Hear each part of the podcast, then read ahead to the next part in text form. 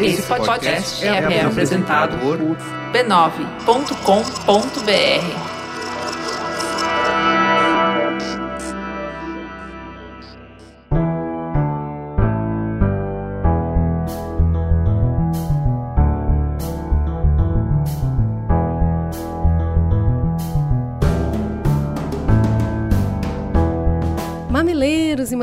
mamiletes, bem-vindos ao nosso espaço semanal de diálogo de peito aberto. Eu sou a Cris Bartz. Eu sou a Juva Lauer e esse é o Mamilos, o podcast que gosta mesmo é de conversas difíceis.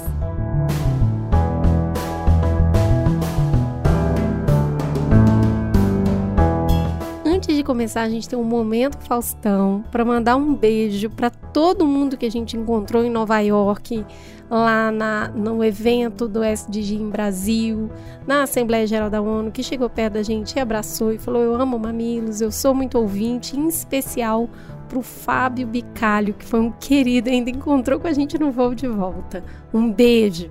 A gente aproveitou que estava em Nova York para fazer uns passeios. E nisso a gente foi numa festa de rua no Harlem, lotadaço, multidão. E aí uma hum, mamileira. Praticamente uma micareta. Uma micareta, uma mamileira nos acha no meio da multidão. Ju, Cris, eu amo você. Sei o nome? Não sei o nome, porque eu não tava em condição de anotar ali. Mas um beijo para ela. Ontem foi o feriado de 20 de setembro que é o feriado Farroupilha, e aí eu tava lá no Consulado Gaúcho, o restaurante do meu irmão, e veio também uma mamileira, morrendo de vergonha, tirar foto comigo. Sei o nome? Não sei o nome, mas tirei foto, tô mandando beijo também. tá certo.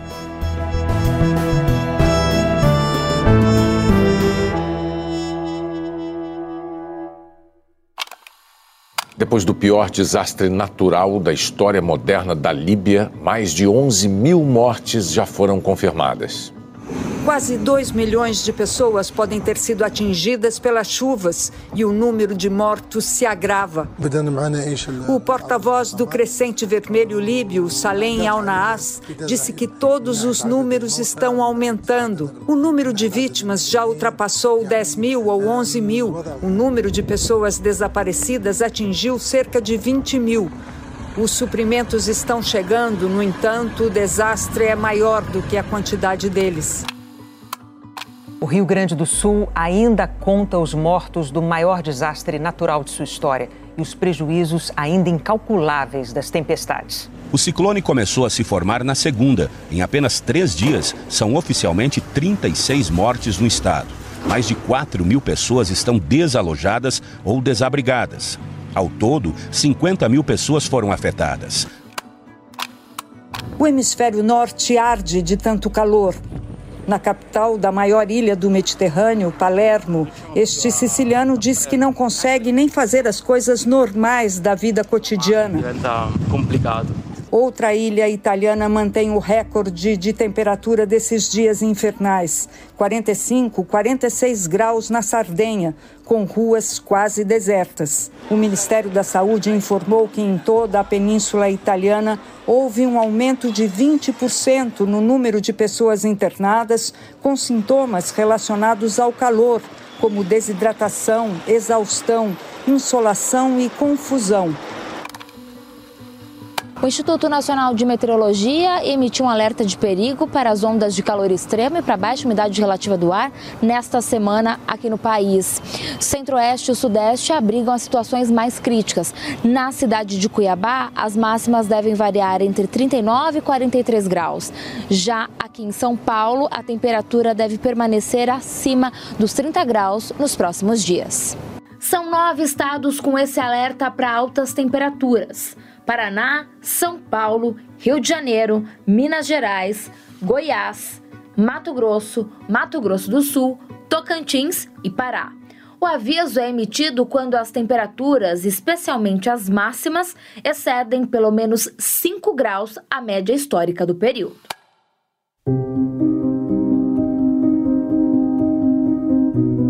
Períodos de secas intensas, ondas de calor extremo, chuvas fortes e frio fora de hora sempre existiram, mas é impossível não notar que vem aumentando a frequência e a intensidade desses eventos climáticos extremos. Perguntamos para o cientista Carlos Nobre, uma das maiores autoridades do mundo em aquecimento global, qual é o cenário hoje? Qual é o nível da urgência que enfrentamos? Nós estamos realmente numa emergência climática, como o secretário-geral da ONU chamou, não é mais aquecimento global, né? nós estamos numa ebulição. O planeta está quase que pegando fogo.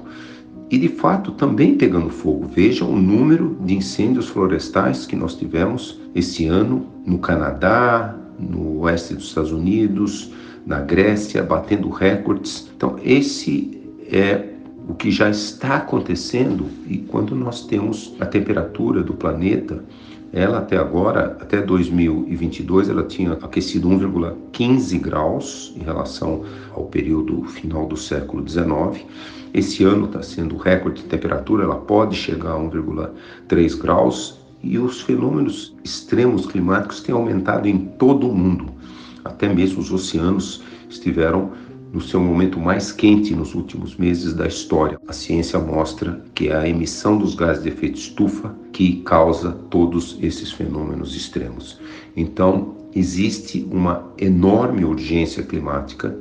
Nós não podemos perder o desafio de atender as metas do Acordo de Paris, que é não deixar a temperatura passar de um grau e meio. Se a gente continuar com as emissões como elas vêm crescendo por muito tempo, o ano passado, 2022, o ano de maiores emissões da história, nós vamos atingir um grau e meio em menos de 10 anos. Então, nós temos realmente que rapidamente reduzir as emissões. As metas do Acordo de Paris exigem uma redução das emissões de quase 50% até 2030. Nós estamos falando aí em pouco mais de seis anos e depois zerar as emissões líquidas antes de meados do século. Se nós conseguirmos isso, nós podemos manter a temperatura não mais do que 1,5 graus. E notem, mesmo com 1,5 graus, todos esses fenômenos climáticos extremos vão acontecer com mais frequência do que hoje. Então, esse é o maior desafio que a humanidade enfrentou, mas nós temos que vencer esse desafio. Diante desse cenário, como não ficar aflito e ansioso com o futuro que se desenha? Uma pesquisa realizada com 10 mil jovens entre 16 e 25 anos em 10 países mostrou que 59% dos entrevistados estavam muito ou extremamente preocupados com a situação climática do planeta.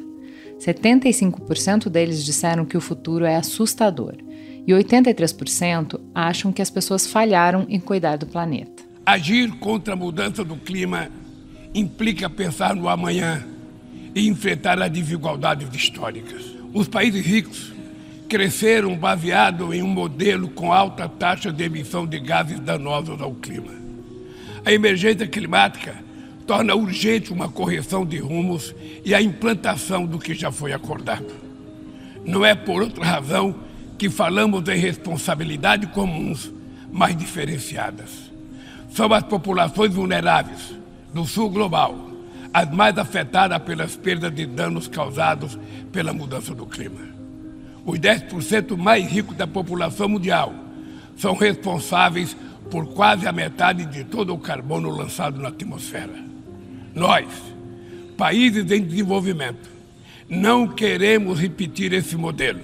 Essas foram as palavras do presidente Lula na última terça, em discurso na abertura da Assembleia Geral da ONU. Diante de centenas de líderes mundiais, o presidente voltou a cobrar investimentos de países mais ricos em ações de preservação ambiental nos países em desenvolvimento. O Mamilos, que adora um desafio, decidiu falar desse tema quando está todo mundo que trabalha para a mudança climática uh, extremamente ocupado. Então vocês vão perceber que esse programa está um pouco confuso, né? Confuso. Então, é, a gente convidou a professora Thelma Krug, que é uma sumidade inteligentíssima, brilhante para participar. Ela não pôde, queria muito. A gente chamou Patrícia Ellen, que está em plena Nova York, no meio de um monte de assembleia e também não pôde vir. A gente chamou o Tasso Azevedo, que é outra sumidade. Ele também queria muito estar aqui, não pôde vir. Enfim, fechamos uma mesa sensacional, mas um pouco caótica, porque as pessoas estão falando de Nova York, de um restaurante, entra no meio da chamada, sai no meio da chamada porque tem outra reunião. Você vai ver que é um Mamilos um pouco caótico, mas absolutamente necessário. Vamos mergulhar nessa discussão sobre o que é ansiedade climática e como a gente sai dessa enrascada. Vem com a gente que o programa tá quente. Ah, para reforçar essa conversa, A gente vai trazer duas aspas de entrevistas que fizemos semana passada no evento do Pacto Global na sede da ONU.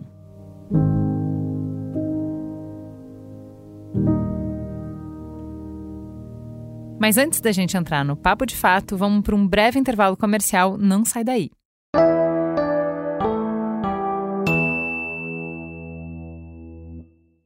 Para que o mamilo seja produzido e oferecido gratuitamente para você, vinculamos mensagens publicitárias em nossos conteúdos. Valorizem marcas que valorizam o diálogo.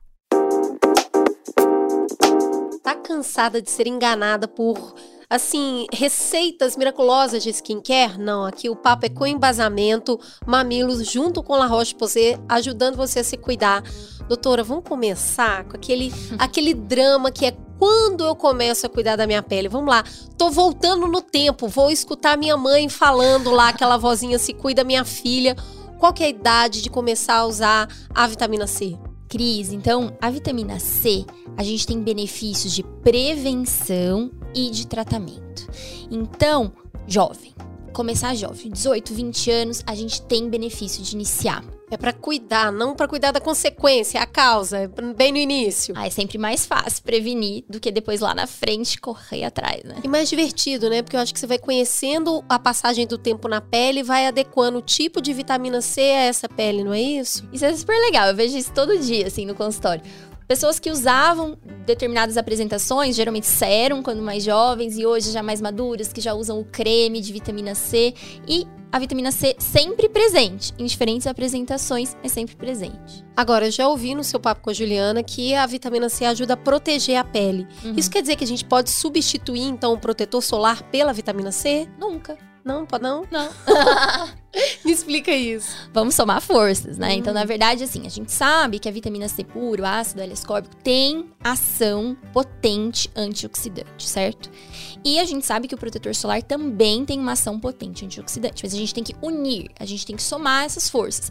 Até porque o protetor solar tem outras ações também, como proteção do câncer de pele. Tá certo. Então a gente tem que tornar a vitamina C aliada do protetor. Tá, e qual que é o jeito certo, então, de combinar esses dois produtos? O que, que vem primeiro, o que, que vem depois? E por quê? Então, vamos lá. A gente começa higienizando. A gente começa com um higienizador adequado para o nosso tipo de pele. Em seguida, entra a vitamina C, também numa textura ideal para suas características. Em seguida, hidratação. Por fim, protetor solar. Ah, e, e se a pessoa gostar, né, do, do uso da maquiagem, a maquiagem é a última de todas. Tá, e de noite, a gente usa também a vitamina C para hora de dormir? Sim, a gente pode usar a vitamina C, tanto que a maioria das, das, recomendações são mesmo de duas vezes ao dia. A gente pode escolher o nosso tratamento com a vitamina C como único é, ativo, digamos assim, como principal ativo combinado com o protetor solar, ou eu posso associar produtos. Se eu for usar à noite, eu vou higienizar, tirar toda a maquiagem, as poluições né, ambientais que ficam na nossa pele, vou higienizar, em seguida vou passar a vitamina C e posso usar um hidratante também à noite. Sabe uma dúvida que eu tenho? Qual que é o tempo entre a aplicação de um produto e o outro? Porque eu fico assim, gente, mas vai colocando uma coisa em cima da outra, elas não se misturam todas, não? Não, Cris. E não precisa pôr relógio para saber a hora que, que é a hora de passar, tá? Espera secar e já passa a próxima camada. Ah, colocou a mão no rosto, tá já tá sequinho, sequinho vai pro próximo produto. Sim, Cris. Maravilha. Adorei aprender a me cuidar melhor, doutora Ana. Muito obrigada. E eu tenho certeza que todos os ouvintes agora estão ali, ó, sentindo aquele efeito vitamina C. Cris, obrigada. Você gosta de cuidar da pele, provavelmente já ouviu falar nos muitos benefícios da vitamina C. A vitamina C, ela é uma molécula ouro na dermatologia. Ela é super estudada. Só nos últimos cinco anos já foram feitos vários estudos sobre o seu benefício. Olha só o tanto de coisa que a vitamina C faz. Tem ação antioxidante, age na uniformização da tonalidade da pele, na prevenção e na redução das rugas e linhas de expressão. E ainda dá um brilho bonito. Além disso tudo, ela estimula a produção de colágeno, o que ajuda na recuperação da firmeza da pele. Enfim, a vitamina C age melhorando a aparência da pele como um todo. A La Roche-Posay, a marca mais recomendada por dermatologistas, tem uma linha completa de vitamina C pura para todas as necessidades. Tem sérum, creme para rosto, pescoço e colo, com e sem FPS e também creme para a região dos olhos. Um diferencial importante é que os produtos La Roche-Posay têm vitamina C pura e livre. Isso significa que ela está nos parâmetros ideais para agir de uma forma imediata na pele. Vamos contar um pouco mais da linha de produtos. O Pure Vitamin C10 Serum possui 10% de vitamina C pura, com mais 90% pró-colágeno, além de ácido salicílico na sua fórmula. Na versão em creme, temos o Pure Vitamin C Creme, que reduz linhas finas e rugas, reforça a firmeza da pele e recupera sua luminosidade. Também temos esses benefícios no Pure Vitamin C Creme UV, que possui FPS 25, e no Pure Vitamin C Creme Olhos, indicado para a região dos olhos. É uma gama completa de vitamina C para todas as necessidades e tipo de pele. É o equilíbrio entre a eficácia e a tolerabilidade para as peles mais sensíveis. Mas olha, não deixe de consultar sempre o seu dermatologista, ok? Acesse larocheposay.com.br para saber mais.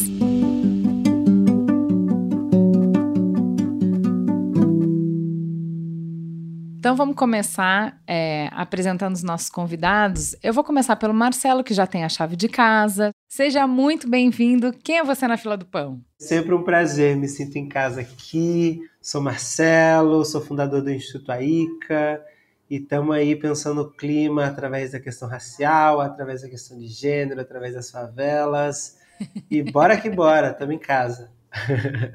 Completando a mesa, Jean Ometo, seja muito bem-vindo. Quem é você na fila do pão? Ah, legal, Ju, muito obrigado. Meu, é, pois é, eu sou trabalho com pesquisas, trabalho aqui no INPE, em São José dos Campos, né? Trabalho com pesquisas relacionadas a mudanças climáticas já pelo menos uns 25 anos aí, né? Trabalho bem com a geração de pesquisa, participo do IPCC, essa coisa toda. Né? E é um prazer estar aqui, é a minha primeira vez, mas já estou me sentindo em casa, muito obrigado. Bom, já, já puxa a cadeira, já está todo mundo... Já vamos é, passar a café. Exatamente. Gente, a gente vai ter mais uma convidada, que é a Flávia Belaguarda. Ela é advogada e mestre em Justiça Climática, cofundadora da rede Juristas La Clima e do Youth Climate Leaders. Ela vai conseguir entrar um pouquinho depois da conversa, ela, ela vai só pegar o bonde andando já.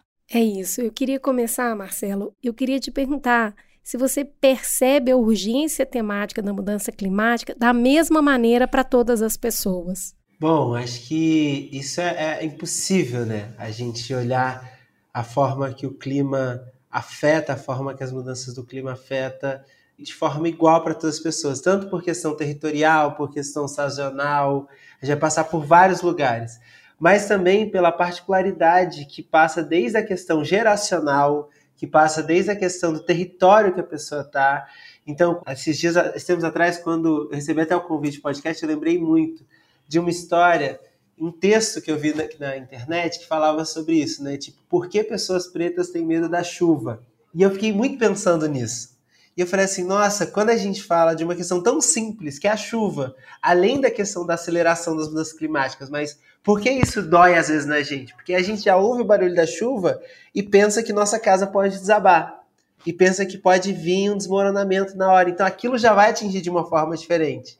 Isso a gente está falando da chuva.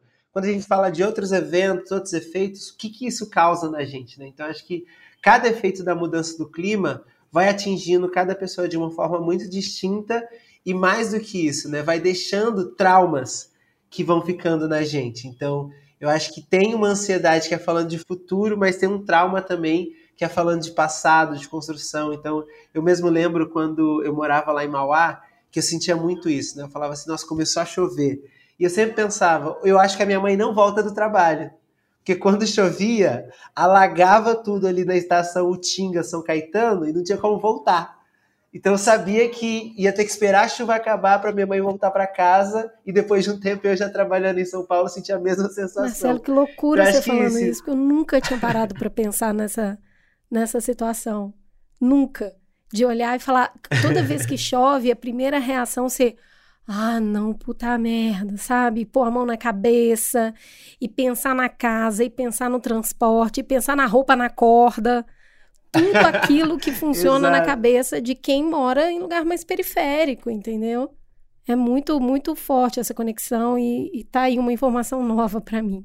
E, e, se eu puder só fazer um comentário que eu acho super legal essa colocação do Marcelo, que é o seguinte: se a gente olhar para um contexto histórico, né, é uma expressão de uma sociedade desigual, né, que afeta pessoas de uma forma diferente e que vem exacerbando com a questão de mudança climática. Quer dizer, então a gente não resolveu o problema de desigualdade social, enfim, desse contexto todo, e a gente está entrando numa era onde as, as vamos dizer, o, os impactos potenciais são é, altos, né? Que é esse esse tipo de ansiedade ou essa essa preocupação, ela só tende a crescer, né? Então, é, eu acho que essa essa fala é absolutamente sensacional, porque realmente retrata não só a situação atual, mas retrata a trajetória do país, né? Que a gente realmente precisa trabalhar para alterar. Já que você falou de ansiedade, o que é isso, ansiedade climática? Como é que a gente vê isso no nosso cotidiano?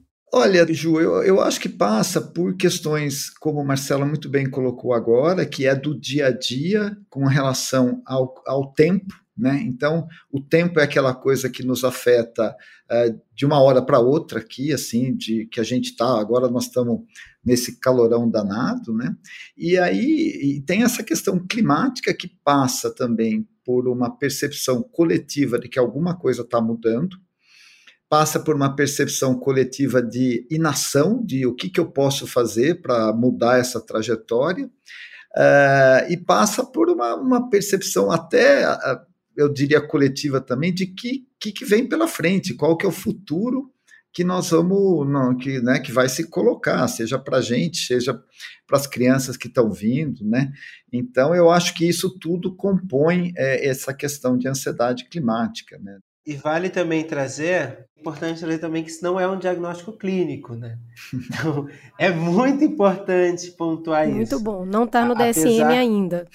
Exato, apesar de ser um conjunto de vários e vários diagnósticos clínicos, então, é. claro, tem gente que tem questões com. Eu tive questões já com depressão, e aí afeta, e aí você fica pensando, e aí gera várias questões mas é importante trazer que isso também não é um diagnóstico clínico, porque senão a gente vira aquele quiz, a pessoa fala assim, ah, eu me preocupei com o clima, eu estou diagnosticado com ansiedade climática. Não! É. Quando a gente tem essas ondas também de calor gigantesco, de chuvas, etc., às vezes não dá para ir trabalhar. Então, assim, você vai ver aquela tempestade gigante, não vai. Aquilo gera um problema financeiro em casa, que também gera uma outra crise e vai adoecendo, né? Eu acho que isso é muito importante porque, no fim, tudo perde, né? Tudo perde e isso vai mantendo, às vezes, nessa repetição de processo, como bem disse o Jean, o clima é essa repetição, né? De, de isso acontecer várias e várias, esse tempo acontecer várias e várias vezes a mesma coisa, isso vai gerando uma sensação tipo, e amanhã? Será que eu vou conseguir? E no outro dia, será que eu vou conseguir? Que é do nada um temporal, do nada um solzão e a gente não, fica perdido nesse lugar. E todo né? mundo que já trabalhou com alguém que morou em periferia, a gente já teve funcionário, colaborador na empresa assim, é a época de mandar a foto da situação do lugar para comprovar que você não tá indo, não é porque você não quer.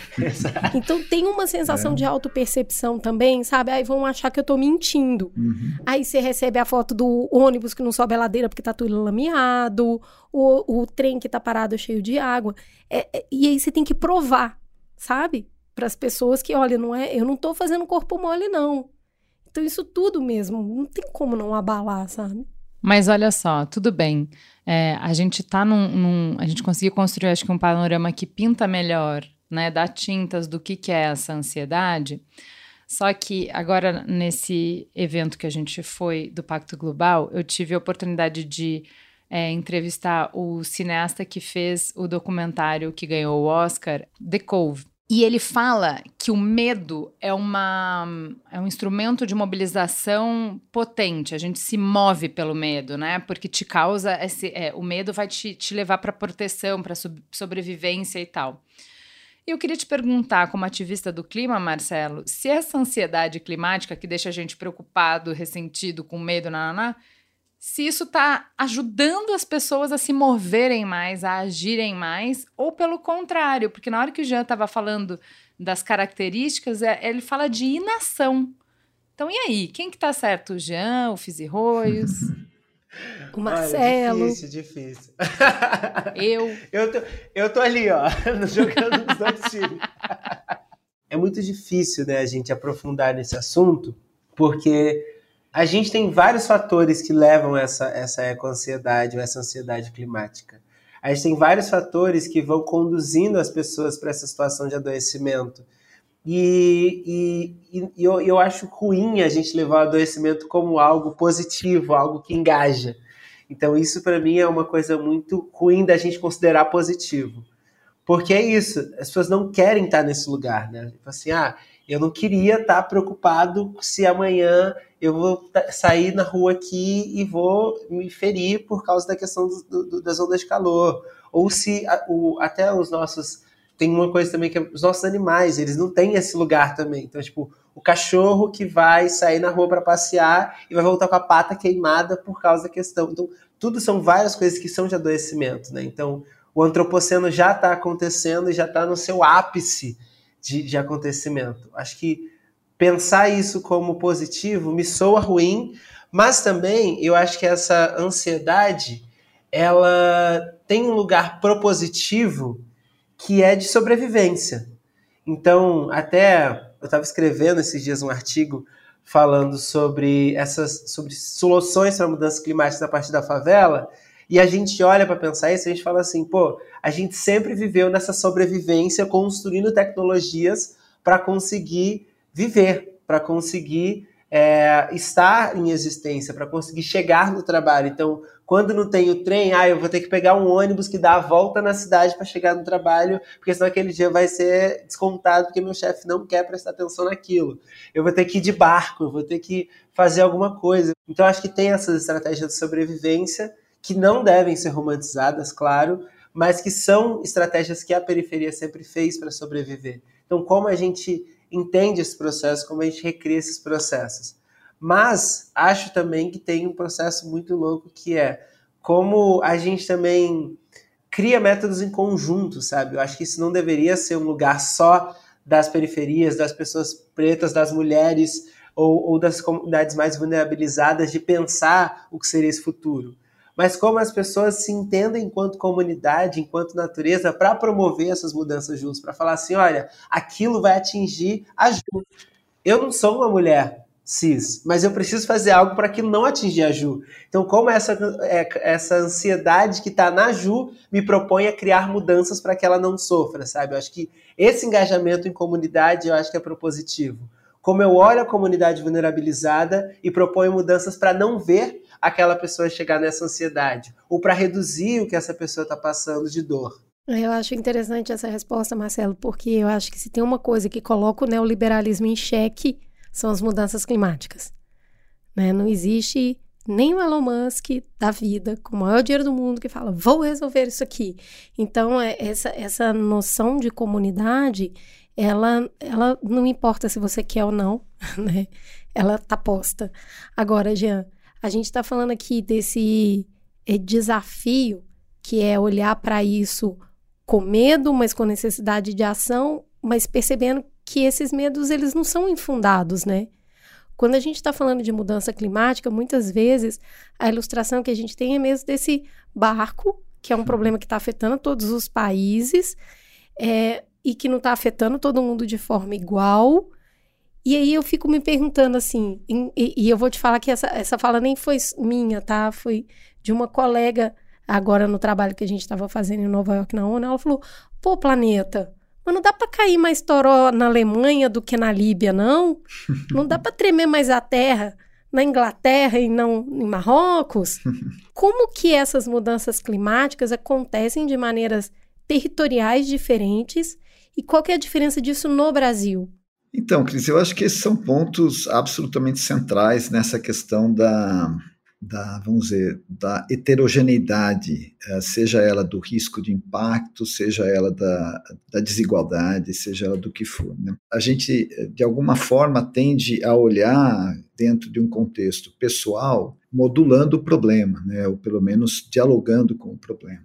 E eu acho que essa questão que o Marcelo colocou de ações comunitárias e como é que a gente olha isso de uma forma incluindo a sociedade como um todo, em vários aspectos, ela é absolutamente central. Na realidade, os impactos são tão intensos uh, em diferentes lugares do planeta. A diferença é a capacidade e a resiliência do sistema, a capacidade de reagir. Se a gente pegar o ano, esse ano mesmo, em julho, nos Estados Unidos, tinha ondas de calor gigantes, né, em várias regiões, né. No Canadá, aquele incêndio enorme, quer dizer, uh, não que isso seja bom que aconteça também em países desenvolvidos, muito pelo contrário, não é isso. Mas é qual é a capacidade que o sistema tem de reagir. Né? E isso é um grande elemento, na realidade, da desigualdade, um dos grandes elementos da desigualdade global. Né? Como é que a, a, a, informação, a capacidade de reação, as medidas de, de contenção, de adaptação ou de entendimento, os sistemas de alerta, como é que isso tudo funciona? De uma maneira mais isonômica no mundo, né? olhando para uma sociedade global. Né? Então, óbvio que os eventos extremos, no Japão tem deslizamento de terra com uma certa frequência, né? tem terremoto. Né? Agora, é como é que a sociedade tem capacidade de reagir. Eu acho que esse é um elemento central. E, e que né, é, assim, destaca ou realça ainda mais a desigualdade é, global. Né? Então, eu acho que assim, a gente está caminhando em uma trajetória onde esses eventos vão ser mais frequentes. Terremoto, por exemplo, não tem a ver com mudança climática. Né? Ele expressa todo uma, um nível de impacto que está associado à desigualdade. O ano passado teve um, um, um terremoto na Itália muito grande, né? É, o ano passado, no outro, não me recordo, mas que, assim, que o, o número de pessoas que né, que perdeu a vida foi muito menor que no Marrocos, né, esse agora, recente, ou na Turquia, ou na divisa Turquia com a Síria. Mas isso o que, que é? é? A capacidade do sistema responder. Existe tecnologia, existe informação, existe, mas ela também não é distribuída de uma forma, uh, vamos dizer, igualitária, se a gente puder dizer assim, ou com acesso livre a todos. Né? Então, essa questão de transferência de tecnologia, do saber, da informação, de como é que a sociedade pode reagir, é absolutamente central. Ah, a Flávia chegou aí, legal. então, é, então, eu acho que esse é um elemento sério. Nós estamos realmente todo mundo no mesmo barco, só que tem, tem gente que está remando, tem gente que está com motorzinho, tem gente que está lá em cima com o comandante, tem gente que está lá embaixo descascando batata. Flávia, seja muito bem-vinda. Prazer te ter aqui. Tudo bem? Olá. Bom dia. Tudo bom, Flávia? Seja bem-vinda. Tudo ótimo. A gente passou pela pergunta do que é ansiedade climática. Acho que o Marcelo deu um bom panorama muito de, de cotidiano, de dia a dia, de como é, essa ansiedade bate diferente para as pessoas, dependendo de como é a vida delas, de onde elas moram, de que serviços elas têm acesso. É, a gente passou um pouco por essa questão de como que isso impacta o engajamento. Então, Marcelo estava falando que por mais que isso possa te motivar a agir pelo medo, não deveria ser legal que a gente comemorasse que as pessoas estão apavoradas e por isso vão, vão se engajar. É, e agora o Jean estava fazendo esse panorama de que é, de desigualdade climática, né? De como diferentes países são afetados é, todos são afetados pela urgência climática, emergência climática, mas a, a infraestrutura que cada país tem para responder fala um pouco dos abalos que isso, que isso produz. Jean, eu queria aproveitar esse ponto que você falou de, de mudanças sociais, porque você falou, você começou falando, tem 25 anos que eu trabalho com isso. Quando você começou a trabalhar, eu duvido que você conseguia explicar para sua mãe o que era. e eu, eu tenho certeza que hoje os seus filhos sabem o que é. Uhum. Como que você enxerga essa percepção de mudança no que é trabalhar com clima, no que é trabalhar com mudanças climáticas, somente nos últimos 25 anos? assim, eu vejo que cada vez mais, quer dizer, dentro do universo científico, né, que é o universo que eu, que eu mais navego, né? essas teclas vêm sendo batidas há um bom tempo, vêm sendo tocadas há um bom tempo.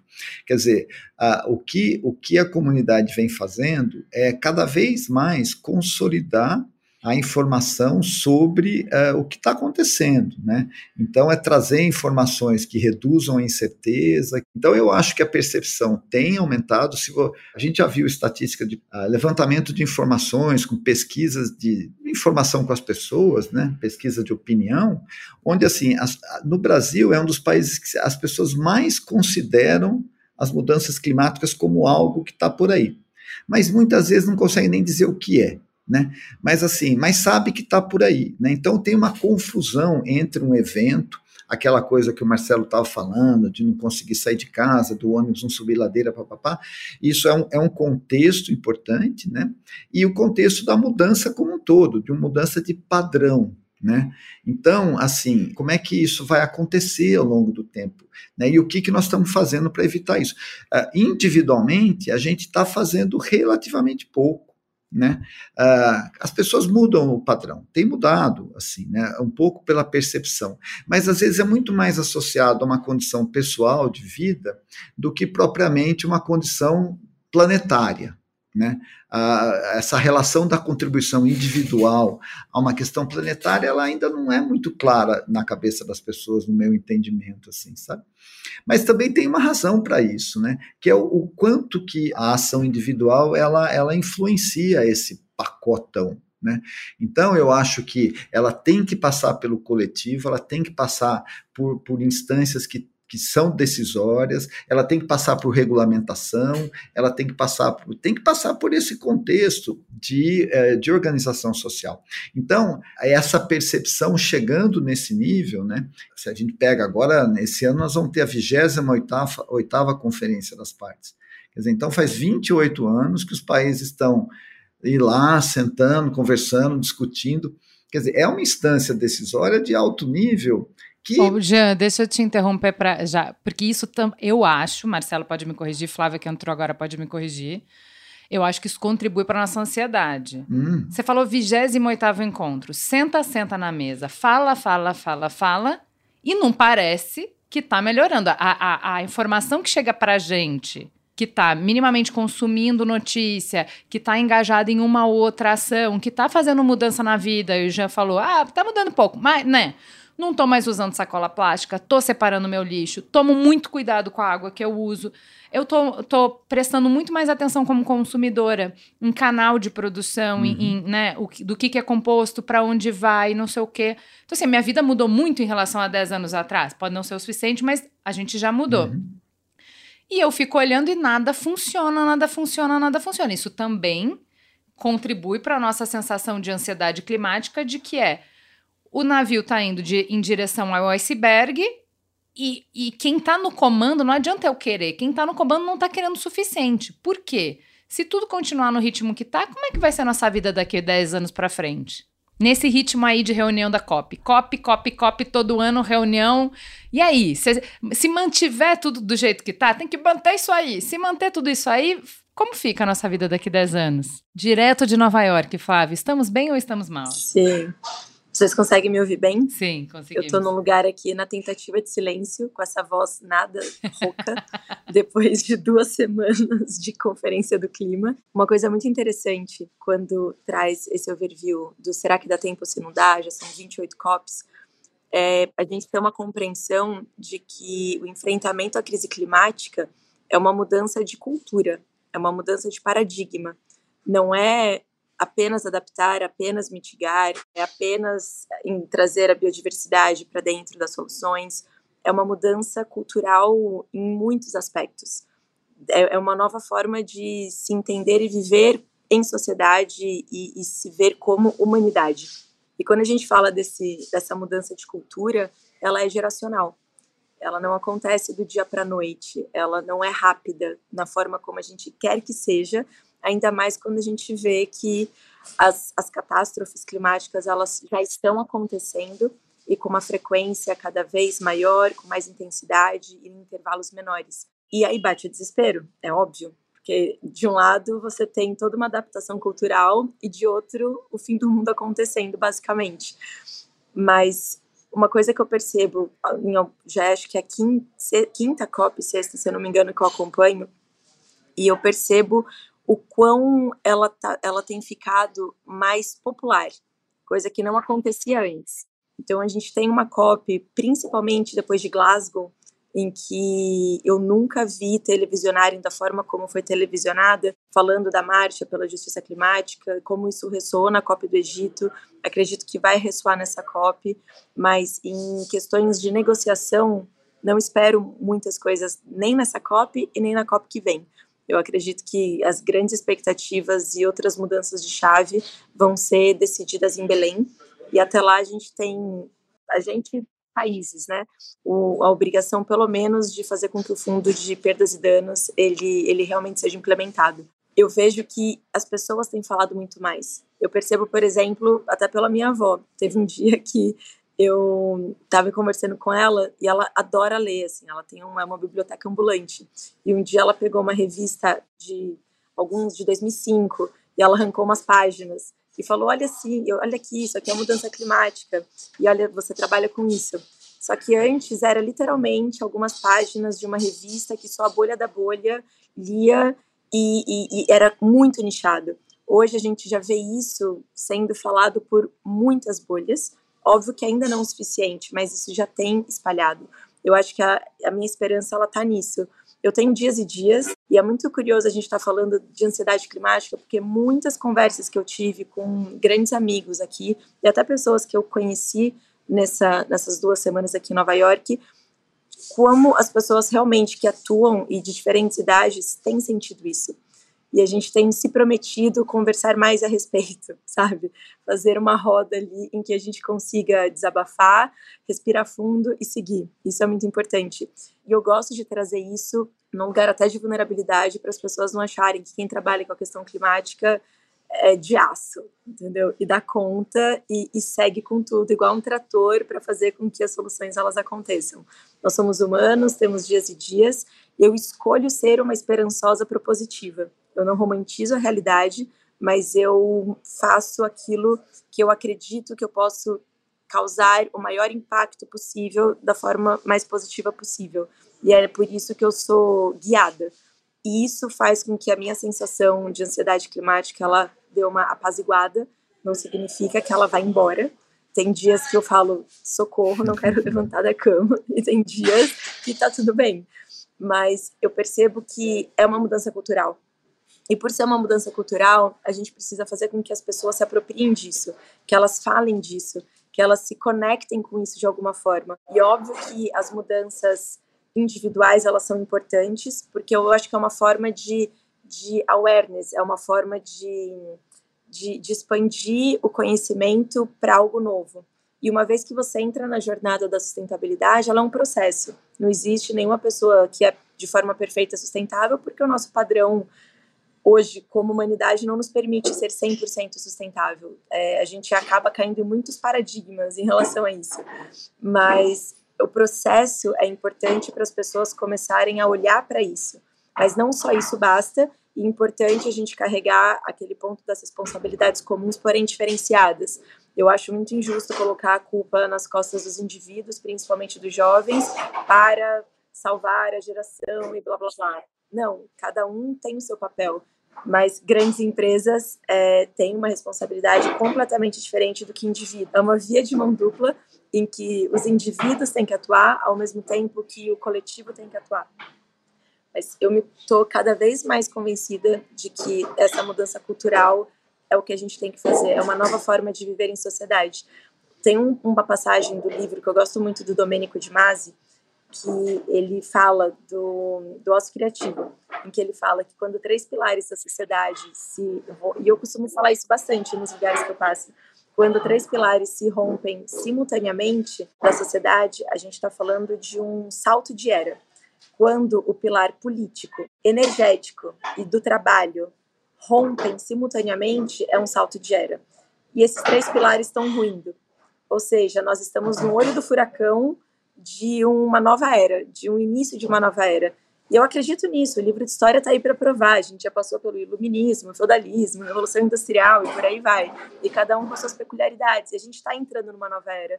E que delícia estar tá viva nesse momento, porque olha a oportunidade que a gente tem de poder construir essas pontes para uma sociedade regenerativa, adaptativa, resiliente, mas é completamente pegar o status quo e virar ele de cabeça para baixo e a partir daí começar a construir o novo. E não significa que a gente vai resetar e iniciar amanhã do zero. É um processo. E obviamente nós humanos somos imediatistas e o processo a gente quer que aconteça e finalize amanhã. A gente sabe que não é assim. Entender que, como humanidade, estamos fazendo o que podemos, só que isso não está sendo feito ainda, e é ali que causa ansiedade. E quando nós estivermos todos guinados para a mesma direção, não significa concordar durante todo o processo, mas estar ali direcionado para esse olhar de uma sociedade regenerativa, com esse imaginário de um futuro coletivo que a gente está olhando para o mesmo lugar, aí a gente começa a parar de ir de um lado para o outro e andar para frente. E, obviamente, que a vontade política, acredito que hoje é o que falta. Que a gente tem a faca e o queijo na mão. Tem a ciência, tem os dados, tem os caminhos para seguir. O IPCC já deixou muito, muito claro o que nós temos que fazer. Está posto.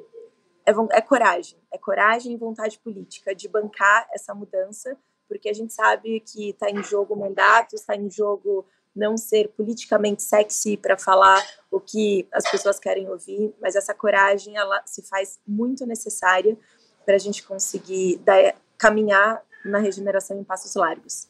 Perfeito, ó. Então vamos, vamos, me ajuda aqui já a fazer dois cenários. Um cenário em que a gente segue nesse ritmo que a gente está, que é de inovação incremental. Então a gente vai a contar a gosto, cede um pouquinho, vão se usar anéis para ficar os dedos, como se a gente não estivesse falando de uma transformação da magnitude que a Flávia está dizendo.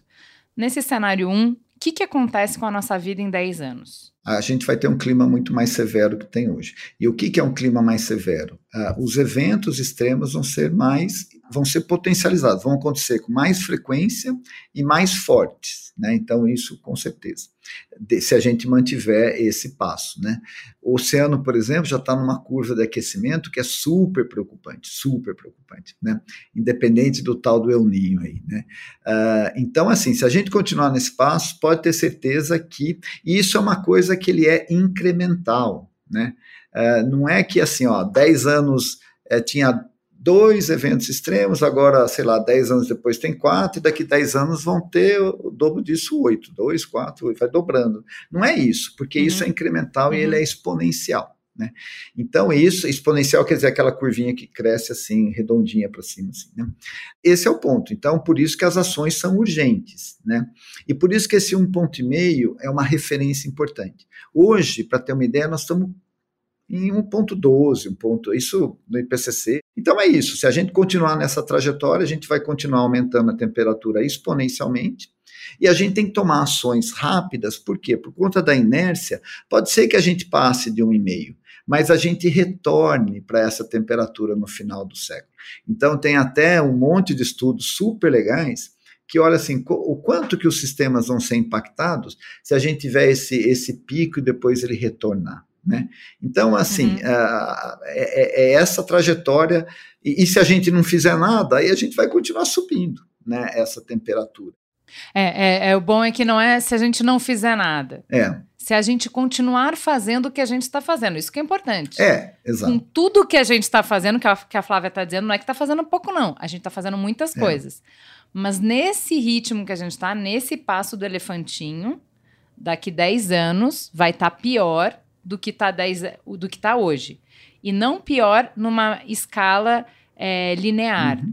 Pior numa escala exponencial. Acho que isso já é uma boa construção que a gente chegou aqui. Se eu puder só fazer um comentário muito breve, Flávia, só porque assim tem um elemento que é importante que eu acho que a Flávia falou: essas ações de transformação também são incrementais. E a ação da transformação tecnológica, vamos dizer assim, da matriz energética, a gente está aqui falando por conta da energia, né? Então a gente depende disso, né?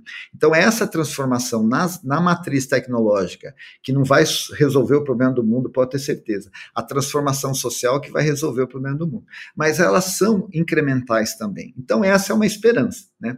É uma esperança legal de que essa trajetória que você traçou, ela pode ter uma outra trajetória que ela também seja incremental no sentido de mudanças uh, positivas ou boas para o clima e para a sustentabilidade.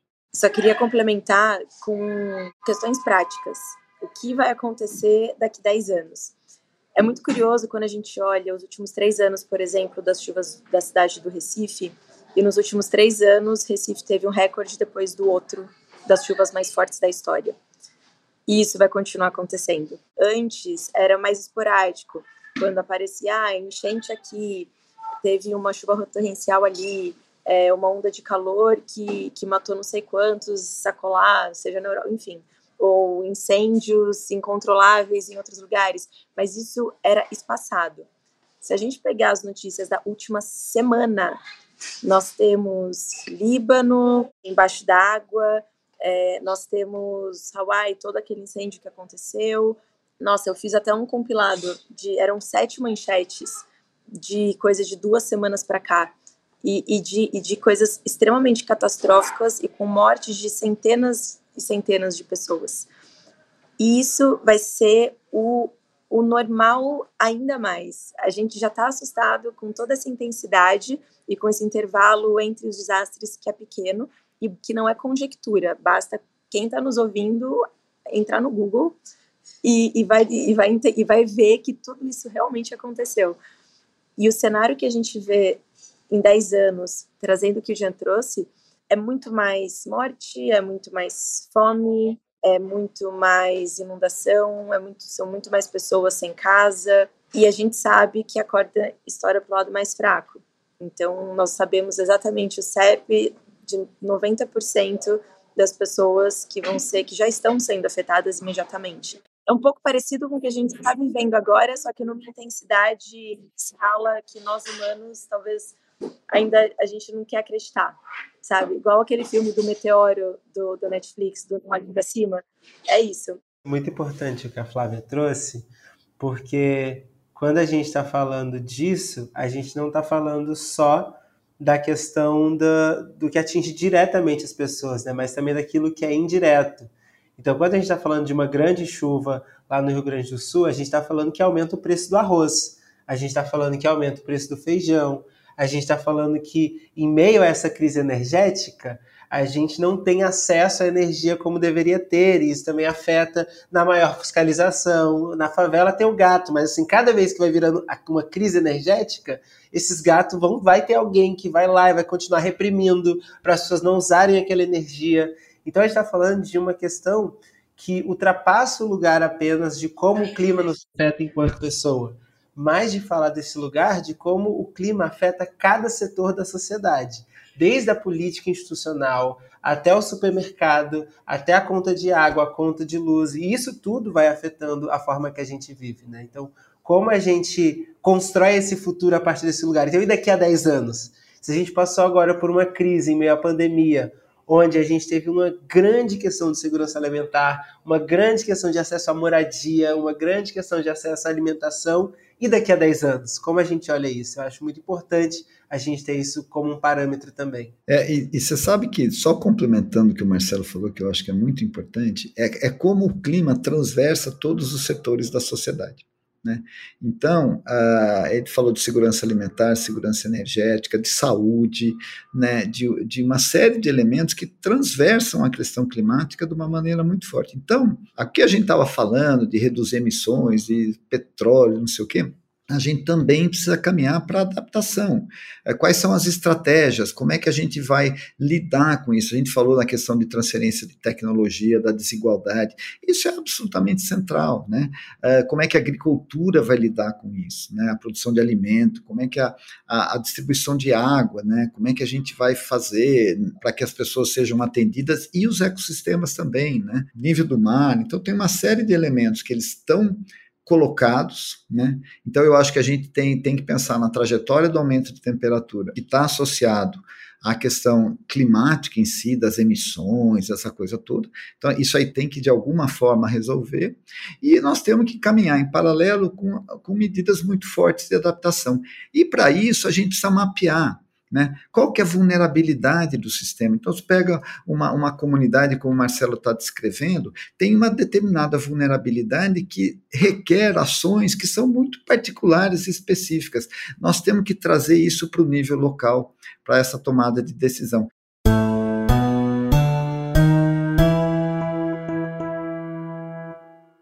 Gente, vou interromper a conversa um pouquinho só para trazer para vocês um trecho da fala do Gavin Smith, cientista climático e diretor do Instituto Goddard de Estudos Espaciais da NASA, em Nova York. Ele trabalha na compreensão das mudanças climáticas passadas, presentes e futuras e no desenvolvimento e avaliação de modelos climáticos. Vocês vão poder assistir a conversa completa no videocast do Pacto Global. Things are As coisas estão mudando, a gente está indo num caminho mais sustentável, mas não existe volta. O que podemos fazer é parar de piorar. Essa é a nossa escolha. A gente está aqui na ONU falando sobre as intersecções de todos os objetivos de desenvolvimento sustentável, apostando em iniciativas que façam do mundo um lugar melhor.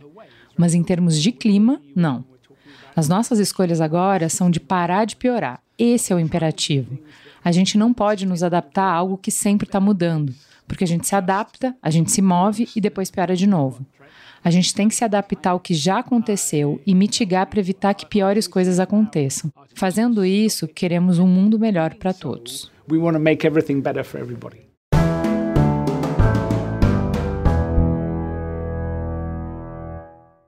A gente aqui acabou de criar um cenário do cenário do caos. Um cenário do quanto é difícil mesmo, de, quanto, de como não dá para dourar a pílula, que a realidade está complexa mesmo. Vamos dar uma respirada para a gente ir para o segundo bloco, porque agora, agora eu quero soluções, pessoal.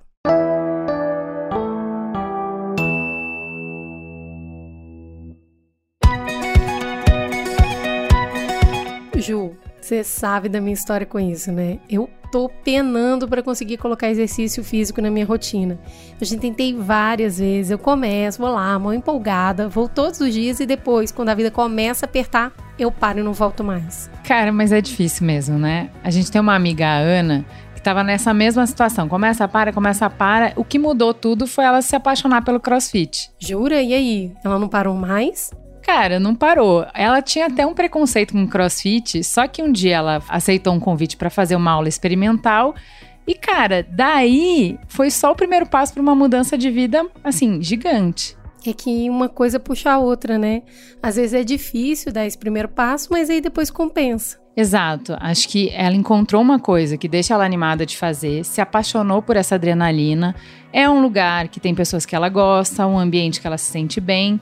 E por conta do crossfit, acabou mudando tudo na vida. Por causa do crossfit, ela come melhor, ela dorme mais cedo para acordar cedo para o treino, ela diminui o consumo de álcool para ter um desempenho melhor, enfim, tudo muda. Olha, fiquei inspirada com a mudança dessa Ana. Eu vou nessa, hein? Eu também. E para quem, como a Ana, quer estar tá sempre pronto para continuar experimentando o mundo, Coristina D é uma grande aliada. Verdade, Coristina D é a melhor escolha para gripes e até alergias para quem quer seguir expressando a sua potência e autenticidade. Coristina D Pro traz alívio rápido dos sintomas porque age a partir de 15 minutos. É mais potente, tira o mal-estar e a cara de doente. Trata gripes e resfriados, mas também rinites e alergias. Mas se o problema for só o nariz entupido ou coriza, você pode contar com Coristina Decongeste. Também age rápido e possui um extra poder descongestionante. Porque às vezes, para continuar transformando o mundo, é preciso parar, respirar e pensar. Respire e vai com Coristina D. Bom, então nesse, nesse segundo bloco agora, a gente queria explorar um pouquinho dos caminhos que a gente precisa buscar para essa mudança. E aí, Marcelo, eu queria primeiro que você entrasse para explicar o conceito de justiça climática. Quando se fala nisso, a gente está falando do quê?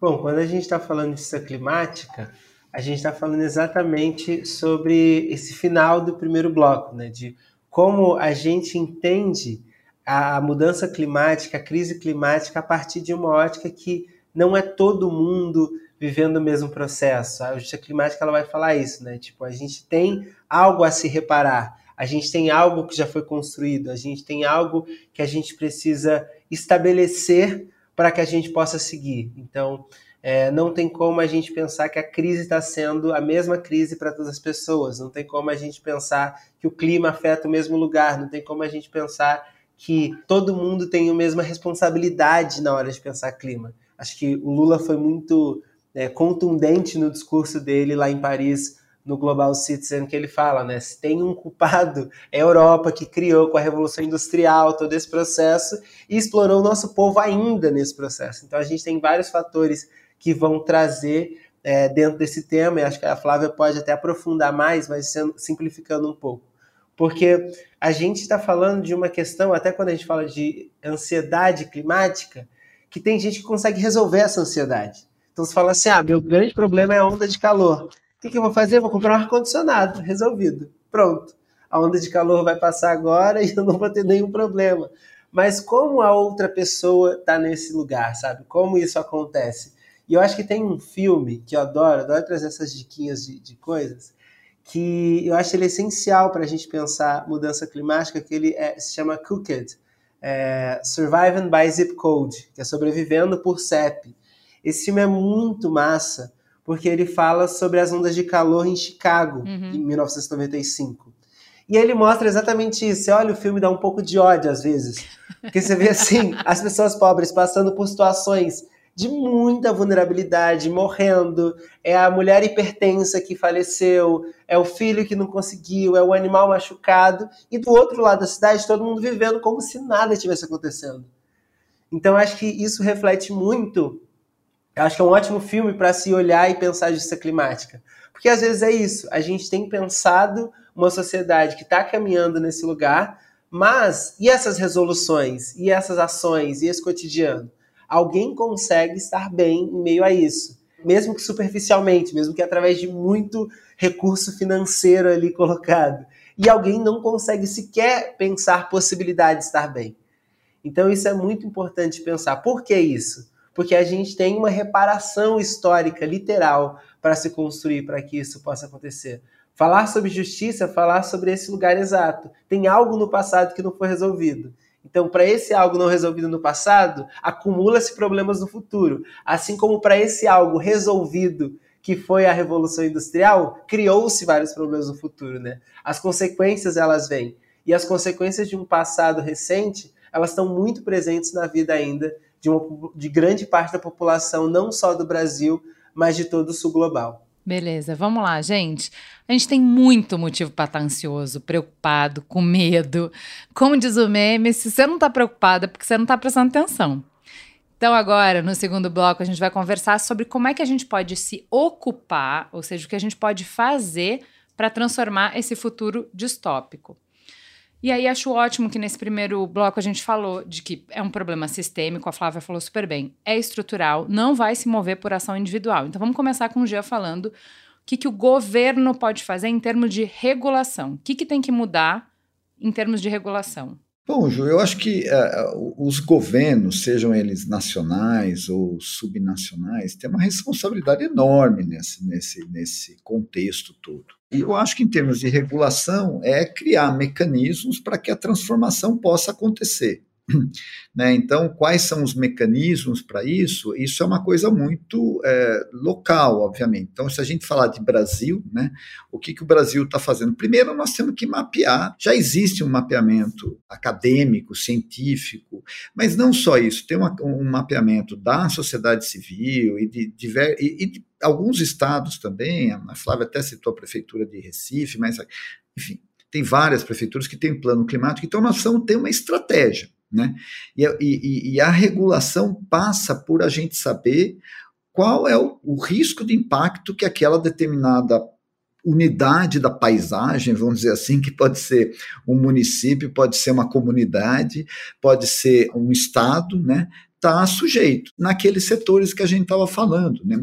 Então, nós temos que olhar, obviamente, com inclusão é, social, né, é, que é central nesse contexto. Esses planos de ação climática buscam mapear os riscos, né, a, o que se chama de o impacto climático, a questão da, da chuva extrema, da seca persistente, onda de calor, essa questão toda. Isso aí vem como um, um, um risco para a sociedade, né? E o quanto que a, a sociedade está vulnerável? Quais parcelas da sociedade são mais vulneráveis àquele risco climático? E aí tem que tomar ação clara, né? E que tipo de ação? Tem que ter sistemas de, de, de alerta precoce, a gente precisa ter um sistema de saúde para atendimento, por exemplo, mais estruturado, pensando, olha, se tem onda de calor, uh, uma, uma, pessoa que tem um problema de hipertensão vai precisar de um hospital rapidamente, para citar um exemplo se, eh, que o Marcelo colocou, né? Enfim, tem que ter um sistema de distribuição de alimentos importante. Como é que isso faz? Que tipo de alimento as pessoas têm acesso? Né? Então, nós temos que pensar nessa questão de segurança alimentar dentro de um contexto de mudança climática. Então, é, é pensar sistemicamente. Né? A nível local. Então, essas ações nos territórios são super importantes. E aí é o envolvimento da sociedade e é central. Individualmente, as pessoas fazem, né, né Ju, como você falou, olha, minha vida é diferente do que era 10 anos atrás, então eu estou separando o meu lixo. Aí você fala, bom, eu estou separando, mas para onde vai o meu reciclado? O que estão fazendo com ele? Né? O meu orgânico está virando o quê? Está indo para que tipo de aterro sanitário? Né? Ah, então, assim, a gente, é, as ações individuais elas têm que ter, vamos dizer, respaldo e reflexo nas ações da comunidade, vamos dizer assim, e nas ações da instância de gestão. Tem uns exemplos que são emblemáticos. A gente pega a dengue, por exemplo, né? Às vezes é mais fácil o pessoal da gestão apertar um botão e sair um caminhãozinho jogando fumacê que mata tudo, mata pernilongo, mata mosquito, mata abelha, mata a coisa toda, é, e sem pensar sistemicamente qual que é o problema da dengue. Né? Então, dengue, essas doenças de transmissão por vetor, por mosquito, assim, elas tendem a se agravar. Se você tem mais calor e mais chuva, tende a se agravar. Pô, se você tem esse diagnóstico, como é que você prepara o seu sistema de saúde para isso?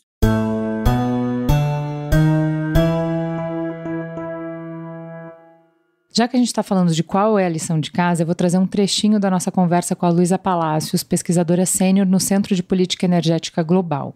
Vocês vão poder ouvir essa conversa na íntegra no videocast do Pacto Global. O Brasil já é uma potência de energia. O mais importante, uma potência de energia limpa. Só que o Brasil não recebe o reconhecimento na arena internacional, em parte por causa da governança na Amazônia.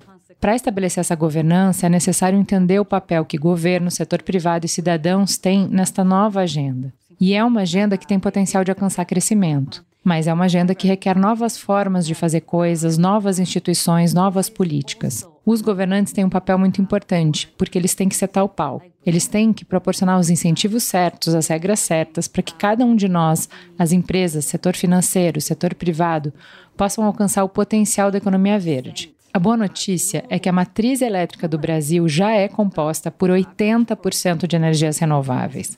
Sabe qual é a média global? 30%. O Brasil já está onde o resto do planeta quer chegar. O Brasil já é a utopia do mundo. Portanto, vocês têm uma grande vantagem inicial. Mas isso exigirá, devido à demanda por energia, que vocês continuem mantendo essa participação. Isso significa que a economia de vocês já é verde. Tudo que vocês exportam já é verde. Portanto, certifiquem-se de que feito no Brasil seja igual a feito de forma sustentável, feito de forma ecologicamente amigável. Eu realmente promoveria o Brasil dessa maneira. Vocês só precisam ficar atentos à governança relacionada à Amazônia.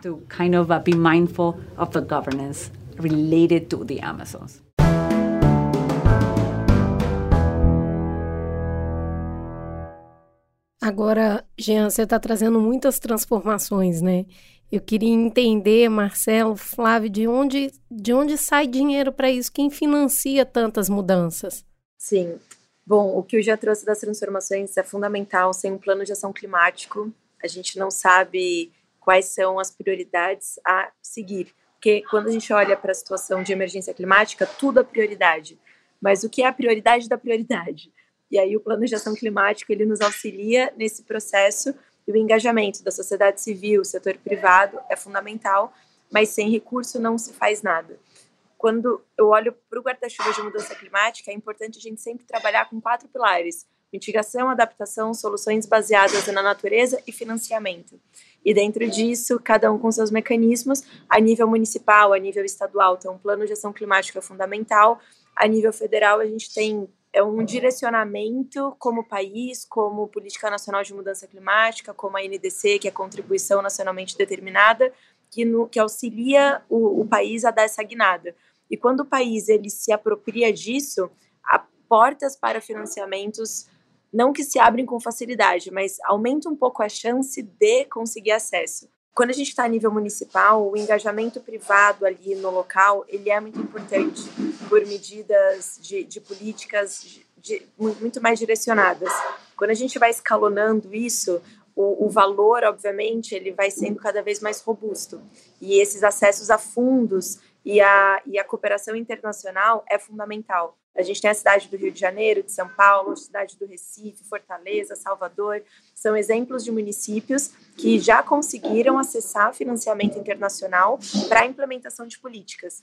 E eles são cases interessantes de sucesso, inclusive. Óbvio que problemas existem, mas entre não fazer nada e, e fazer algo para conseguir trazer essa implementação da adaptação, principalmente, eu acho que são cases que vale a pena a gente, como brasileiro, olhar, entender e aprender com eles o processo.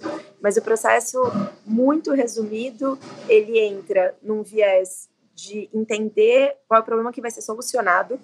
Dentro desse problema solucionado, um processo de participação para a solução desse problema e, a partir dali, o engajamento de stakeholders que são relevantes para o acesso ao financiamento. São projetos na casa de bilhões, muitas centenas de milhões, e que levam muitos anos. E uma coisa muito importante, mas que é, não é feito ainda, ou se é de uma forma ainda muito, muito superficial, é a métrica para a gente entender os resultados daquela política que foi implementada. Daqui 10 anos, a situação ela vai ser pior do que é hoje. Então, a política que a gente está desenvolvendo, ela não pode ter esse olhar imediatista. Ela tem que ser uma política que olha para 20 anos. Então, é uma política de Estado, ela não é do mandato, ela não é da pessoa A, B ou C que está encabeçando isso. Ela é além, ela transborda.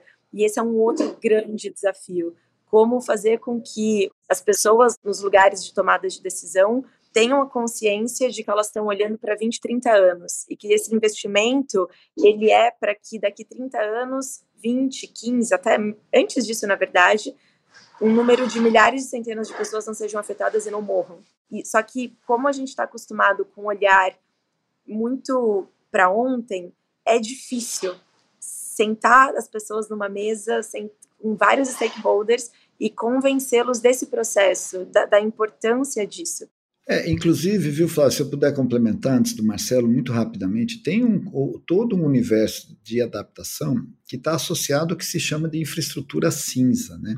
Então, por exemplo, o Marcelo descreveu uma série de, de vulnerabilidades em, em, comunidades né, que elas, elas têm que ser tratadas também com infraestrutura cinza, desde uma arquitetura que seja amigável em termos de climáticos, né, até a opção de, de, energia, né, acesso à energia. Por exemplo, se a gente sabe que vai ter uma, um, problema de sei lá, do rio, uh, de uma inundação, como é que você lida com transporte? Como é que você faz chegar alimento para as pessoas? Como é que você, quer dizer, então esses exemplos a gente tem informação para isso, e em particular as comunidades têm. Hoje tem alguns, em alguns lugares, né, tem essa, essa, essa questão da informação cidadã, como é que a informação alimenta os sistemas de alerta, por exemplo, com celular, enfim, uma série de coisas. Eu, eu quis interromper, uh, desculpa, viu, Flávio e Marcelo, mas é que eu preciso sair, que eu tenho um outro compromisso é. assim. Não tem problema, Jean. Muito, muito obrigada. obrigada. Um Suas contribuições foram ótimas. Obrigada pela sua participação. Espero que você volte bastante. Tá bom, valeu, gente. Muito obrigado. Obrigado pelo convite. Prazerzão e eu estou à disposição. Até mais. Valeu, Jean. Prazerzaço. Muito bom te conhecer. Tchau, tchau.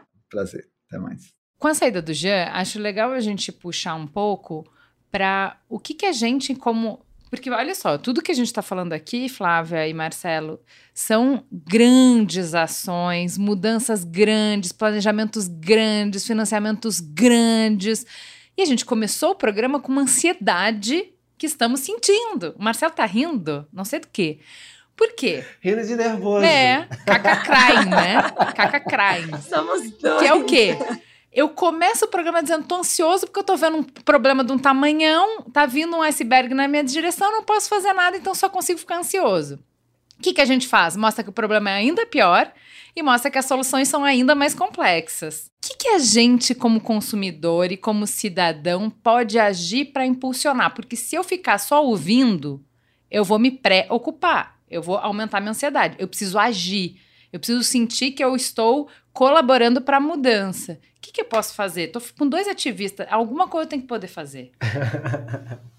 Boa. Não, eu acho que eu, eu fico assim rindo de nervoso porque a gente realmente tem muitas preocupações e eu acho que é importante a gente também receber o conhecimento. É tipo, o conhecimento dói. Esses dias eu vi um meme que era assim: se eu pudesse, eu iria atrás da professora que me ensinou a ler, para não para brigar com ela, porque eu tenho que ler cada coisa. E eu acho que é isso, assim, às vezes a gente olha e fala assim, uau, quanta informação. E é como a gente aplica essa informação, acho que é a coisa mais importante. Porque a primeira vez que eu me deparei com o tema de clima, eu olhei e falei assim, meu Deus, que tragédia. Só que aí eu falei assim, pô, a tragédia vai ser muito maior se eu não fizer nada. Então, assim, dá para a gente contribuir, dá para a gente fazer, dá para a gente agir em coletivo, e eu acho que a Flávia trouxe isso algumas vezes, é, eu também trouxe algumas vezes, que é importante a gente entender o poder do coletivo. O que salva a eco-ansiedade é a gente entender o que a gente consegue fazer junto. Porque, assim, a ação é individual? É, mas eu acho que é muito mais a decisão individual de querer colaborar do que uma ação individual. E eu acho que isso muda tudo, assim, a gente olhar e falar, pô, eu entendo o que está acontecendo agora. Cara, eu ouvi esse podcast e minha cabeça está explodindo. Eu quero decidir estar junto nessa. Eu quero decidir colaborar, eu quero decidir falar sobre isso, eu quero decidir cobrar isso do meu governo, eu quero decidir cobrar isso da empresa que eu compro. Então, se eu sei que a empresa que eu compro mantém ali aquela cultura da embalagem plástica, eu vou falar assim: então tudo bem, não compro mais de você. Porque você está vendo a situação que está e você não me ajuda, você não muda essa embalagem plástica, eu vou parar com você. Chega. A Cris então... ficou chocada que era um, um, negócio de papel, uma embalagem de papel para ser mais sustentável, embalada num plástico. Aí a Cris falou, gente, pelo amor de Deus, não me Toma aqui o seu canudo à base de mandioca enrolado num plástico. Aí fala, irmão, aí fica difícil entender. Aí não dá, entendeu? Então acho que essa é a provocação. Como a gente cobra, quem a gente cobra, porque realmente o caminho é longo, realmente a gente está falando de muito tempo, e a gente está falando de uma geração, falando agora da minha geração, minha culpa, que perdeu a sazonalidade. Porque quando a gente desconecta da natureza, a gente perde a sazonalidade. Então minha mãe às vezes me falava muito isso, me falava assim, filho, não é época disso, não é época de melancia, não vai ter melancia. E hoje em dia, todo dia é época de melancia. Você vai no mercado, a melancia tá lá. Então, é uma geração que não sabe o que é época de cada coisa. Então, a sazonalidade de entender também esses tempos de construção, de o que a gente está falando é adaptação que vai ter consequência daqui a 10 anos, daqui a 20 anos, mas a importância do fazer hoje. Ah, mas a gente não está mudando efetivamente. Tá, porque assim, Há 50 anos atrás, tinha gente preta na rua falando sobre a questão dos aterros. Talvez, se aquela galera não estivesse falando sobre os aterros lá atrás, ia ser um monte de lixão hoje pela cidade inteira e quatro prédios no meio com a, com a elite. Porque teve gente resistindo lá atrás, falando, cobrando, que para eles também eles estão falando assim: ah, a gente não venceu mas venceu, porque hoje a gente tem uma política de lixo, hoje a gente tem uma política de catador muito pequena, muito pequena, mas a gente tem. Então acho que hoje a gente está construindo esse mesmo caminho de olhar e falar assim: olha, é muito chato ir para a COP todo ano e ter que ficar lá. Aí você fala assim: nossa, um monte de declaração igual, que parece a do ano passado e mudou três palavras no discursinho aqui, mas a gente viu a COP25 de uma forma, a COP26 foi linda, como a, Flávia trouxe o histórico, com a, o povo participando e a galera lá, todo mundo junto. A COP27 já foi uma diferença. Acredito que esse ano a gente caminha mais um passo. E quando a gente chegar no COP30 no Brasil, a gente já vai ter uma base de quase seis anos construídas de movimentos sociais fortemente nas COPs, para ter uma COP40 que vai chegar mais 10 anos de COP, mas que a gente tenha o povo participando. E isso é o que a gente vai construindo sazonalmente. Isso é o que a gente vai construindo em meio a uma emergência, em meio a uma emergência. Mas entendendo também de que forma a gente constrói isso de, de maneira sólida.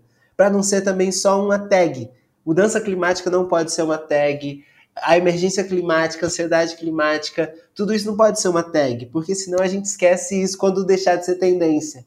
Então isso tem que ser uma construção sólida. E eu acho que esse programa e tantos outros que eu pude participar, eu fico muito feliz que a gente consegue aprofundar em algumas coisas que vão deixando essas marcas e vão construindo esse lugar sólido da gente ter vários pontinhos ali e isso vai ficando na nossa cabeça. Eu acho, Marcelo, que com esse trabalho que a gente tem feito em parceria com o Pacto Global da ONU no Brasil e estudado mais esses encontros, esses grandes encontros, eu consegui compreender um pouco mais peso que as palavras têm né? Porque basicamente esses encontros como a COP é, um, é uma disputa de palavras. Qual é a palavra que a gente vai colocar aqui? E aí você fica, gente, mas o mundo inteiro parado discutindo qual palavra vai colocar? Mas a partir do momento que a gente consegue chegar num consenso mundial de que a palavra é essa, igual a gente tem hoje mudanças climáticas, né? O Acordo de Paris conseguiu colocar novas terminologias na sociedade e elas vão cada vez ganhando mais respaldo. Isso ajuda a mudar o mundo. As palavras têm muito poder, muito poder. Então, essas dinâmicas, Flávia, como elas ajudam a amarrar e inspirar e às vezes talvez até engessar a prática do dia a dia? O quanto interfere? Bom, gostei muito, Marcelo, do que você trouxe, dessa questão da escolha. E só uma coisa que eu queria adicionar a isso é que não é porque você está escolhendo isso que você obrigatoriamente tem que virar uma expert no assunto. Muitas pessoas elas elas acham que precisam virar ambientalistas, especialistas para então agir. Não, não precisa. É uma decisão de mudança de comportamento, paradigma, é dedicar o que a gente tem de mais valioso, que é o nosso tempo, para contribuir com o movimento que já trabalha nisso. E aí, no dia a dia, você vai aprendendo. Não ache que você tem que estar preparado para então decidir agir. Não, só vai. Só vai. e no processo você vai se divertindo, se conectando com pessoas que veem o mundo, o mundo que vai existir ainda, que já existe em bolhas, mas que vai ser o, o comum daqui a algum tempo, e ali você acaba sendo parte desse processo de transformação. Então, não esperem a hora certa para, porque a hora certa não existe para absolutamente nada na nossa vida. A gente tem que se vestir de coragem, sentir essa inquietação e ir. Então, que todos aqui que estejam nos escutando tomem essa decisão de simplesmente embarcar na jornada e eu garanto que coisas incríveis vão acontecer no caminho e descobertas maravilhosas vão acontecer. E para aqueles que já vivem isso no dia a dia, a ansiedade ela bate forte, mas é estar junto que no meu caso, falando em primeira pessoa, faz com que meu coração respire aliviado. De entender que eu não estou sozinha nisso e que tem pessoas tão lindas também trabalhando para me, me, traz um conforto, um conforto de que tem muita gente boa remando na direção e a importância da gente não romantizar. Eu acho que ter feito esses blocos anterior de trazer a verdade no e crua, ela é muito importante, porque é a partir da noção de realidade que a gente consegue ter uma proposição mais mais direcionada, sabe, uma ação mais direcionada para aquilo que a gente precisa resolver. E quando a gente olha para essas amarrações das leis, né, do, das negociações ou dos textos que direcionam a sociedade, é fundamental. E por isso a sociedade civil, até mesmo o setor privado, todo mundo precisa estar junto nesses momentos de, de encontro para influenciar na letra da lei. O próprio Brasil tem feito um movimento interessante de colocar o, o termo é, segurança climática no artigo da Constituição Federal, no artigo 5 no, no artigo econômico e tem mais um, artigo 170, artigo 5 e o 225. Então, são esses três artigos em que segurança climática é algo a ser colocado. Não conseguimos isso ainda, mas foram mais de 100 assinaturas de deputados e, e já foi um passo. E quando isso entra na letra da lei, muita coisa muda. A gente já teve casos de jurisprudências que não foram casos ganhos, mas de litigância climática. Uma vez um sim em qualquer lugar do mundo gera jurisprudência para a gente conseguir fazer outras, outras ações. Por mais negativas que elas sejam hoje, elas já geram um movimento positivo para um, um próximo passo que a gente vai ter. E assim a gente vai construindo essa noção de, de realidade que começa na, na palavra e termina na ação. Gente, amo vocês. Muito obrigada, Flávia e Marcelo, pelo trabalho que vocês fazem e pela maneira gentil, positiva, otimista, bonita, contagiante que vocês têm de falar desse trabalho.